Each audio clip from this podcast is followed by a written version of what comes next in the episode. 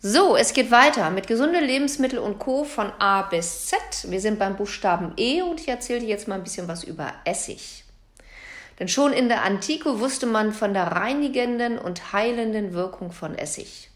Schon damals wurden zum Beispiel Wunden mit Essiglösungen ausgewaschen. Denn Essig reduziert Keime.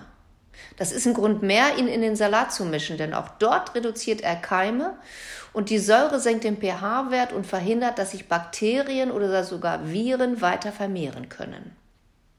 Insbesondere Apfelessig hat viele gesundheitsfördernde Eigenschaften, denn er enthält viele Vitamine, Mineralstoffe, Spurenelemente und Enzyme. Er wirkt zum Beispiel antibakteriell und entzündungshemmend. Er fördert die Fließeigenschaft des Blutes. Er entgiftet, weil er die Leber und die Nieren anregt. Er fördert eine gesunde und wirkungsvolle Darmflora. In Verdünnung aufgetragen pflegt er die Haut. Er bringt den Stoffwechsel in Schwung und fördert die Verdauung. Er kann sogar einen erhöhten Cholesterinspiegel senken und noch einiges mehr. Wenn du dir zum Beispiel gleich morgens ein Glas lauwarmes Wasser mit zwei Esslöffel Apfelessig und etwas Honig äh, mischt und das Ganze trinkst, dann kurbelt das deine Verdauung und deinen Stoffwechsel an. Du kannst auch mit Apfelessig das Gesicht sanft und nachhaltig reinigen. Dazu stellt man aus Apfelessig ein Gesichtswasser her. Dann vermischt man einen Teelöffel Apfelessig mit einer Tasse kaltem Wasser, tränkt den Wattebausch mit der Lösung und reibt das Gesicht damit vorsichtig ab. Anschließend kannst du die gewohnte Pflegenprodukte einfach verwenden. Das beruhigt zum Beispiel gereizte und juckende Haut wirkt antibakteriell und hilft auch bei fettiger und unreiner Haut. Es gibt ganz viele Hausmittel auf der Basis von Apfelessig. Kannst du ja mal googeln. Lohnt sich. So, weiter geht's mit Erdbeeren. Es ist zwar gerade keine Erdbeerzeit, aber auch die kommt wieder. Und das ist prima. Denn diese leckeren kleinen Powerfrüchte, die stecken voll mit Vitaminen. So zum Beispiel auch mit ganz viel Vitamin C. 100 Gramm enthalten 59 Milligramm Vitamin C. Bei Orangen sind es nur 50 Milligramm auf 100 Gramm. Rein theoretisch könnte man im Sommer seinen Vitamin C-Bedarf mit Erdbeeren decken. Auch keine schlechte Idee, ne? Ist auch überhaupt kein Problem, wenn du auf dein Gewicht achtest, da sie nur wenige Kalorien und viel Wasser beinhalten.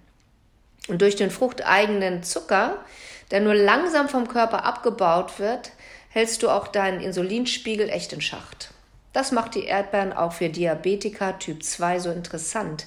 Denn der glykämische Index liegt nur so zwischen 30 und 40 und das ist völlig okay. Die Antioxidantien wirken entzündungshemmend und schützen unseren Körper und auch unsere Haut, zum Beispiel vor UV-Strahlen, auch wichtig im Sommer. Und für Schwangere ist der hohe Folatanteil von großer Bedeutung und bei Magen-Darm-Problemen hilft sogar ein Tee aus Erdbeerblättern. Du siehst Gesundheit pur und der ideale Sommersnack für eine schlanke Figur. So, und jetzt möchte ich noch mal kurz auf Eier eingehen. Sie wurden ja schon häufig als nicht so gesund betitelt, von wegen zu viel Cholesterin und so.